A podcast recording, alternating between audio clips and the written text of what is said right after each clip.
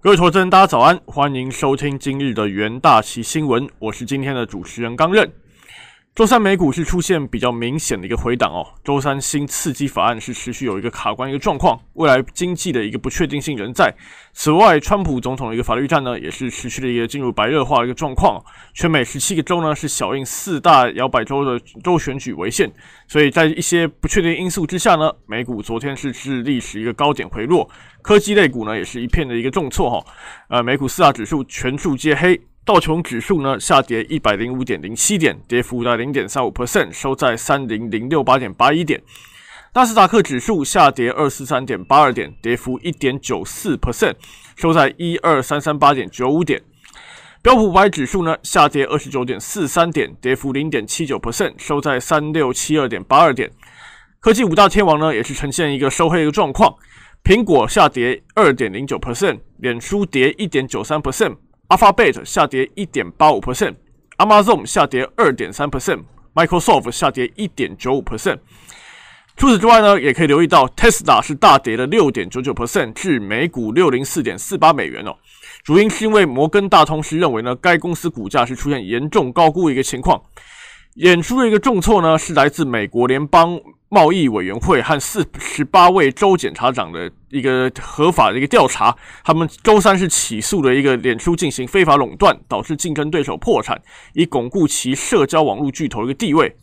除此，生技大厂辉瑞是下跌了一点六五 percent，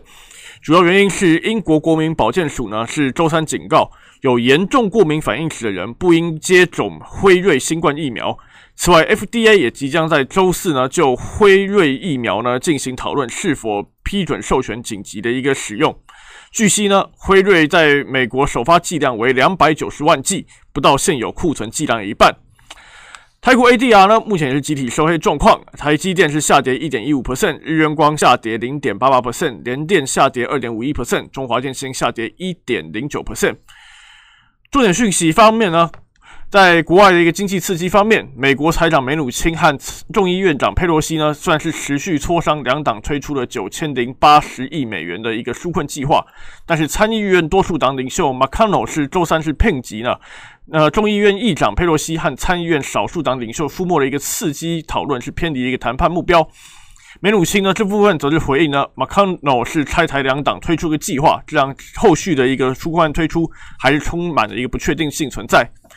美国法律战呢是持呃大选法律战持续有一个新进度哦。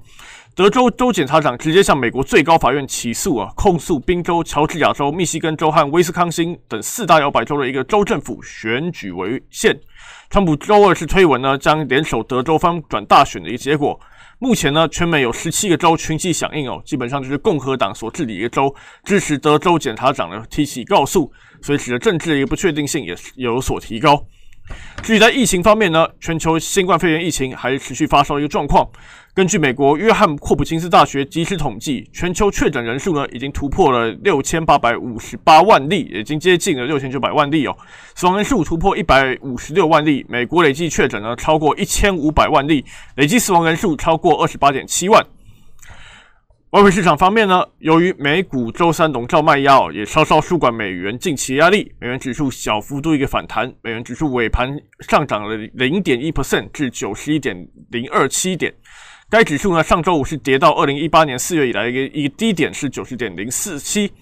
欧元呢则是小幅度一个回软哦，对美元贬值零点二 percent 至一点二零七九。不过欧元对美元今年以来累计仍升值近八 percent，写下二零一七年以来最大幅度一个涨幅。欧元升值可能会拖累经济复苏哦，所以这也是让市场格外关注欧洲央行在今天召开的一个货币政策委员会议，或是否会有相关的一个发言。另外，英镑对美元呢只是呈现一个震荡，微软盘则是升值了零点三 percent，现在是来到一点三九九三三九零。英国首相周呃强森呢周三和欧盟委员会主席冯德莱恩是进行了一个会面，举行一个在布鲁塞尔是举行晚宴，被视为挽救脱欧磋商的一个最后一步哦。距离年底脱欧过渡期呢，大概只剩下三周的时间了。市场普遍认为呢，英国针对一个脱欧达成一个贸易协议呢，还是最有可能出现的一个结果，但依然无法排除呢彻底协商破局的一个可能性。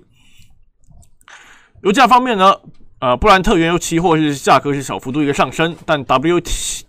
T I 轻原油期货呢，则是呈现收低的状况。主要是美国上周国内原油供应量呢，创下四月以来最大单周的一个上升程度哦。其原因可能来自进口一次性的一个成长结果。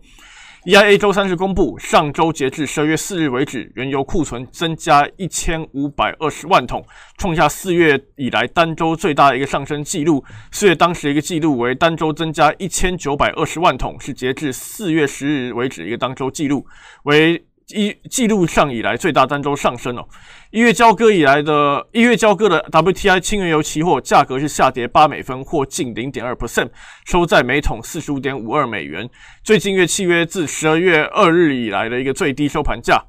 二月交割的布兰特原油期货价格上涨两美分，或零点零四 percent，收每桶四十八点八六美元。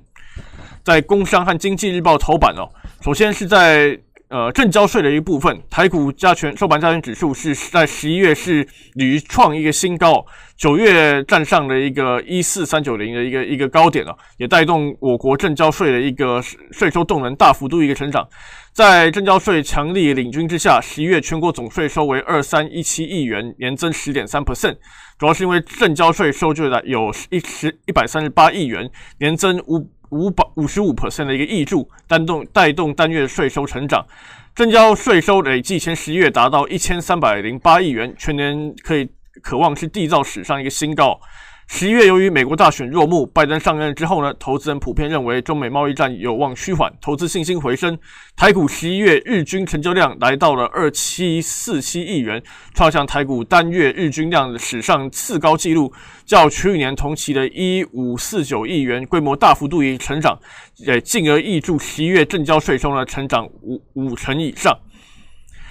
面板双虎呢，友达、群创呢，昨天是公布十月营收哦，分别是为两百六十点九亿元，还有两百五十九点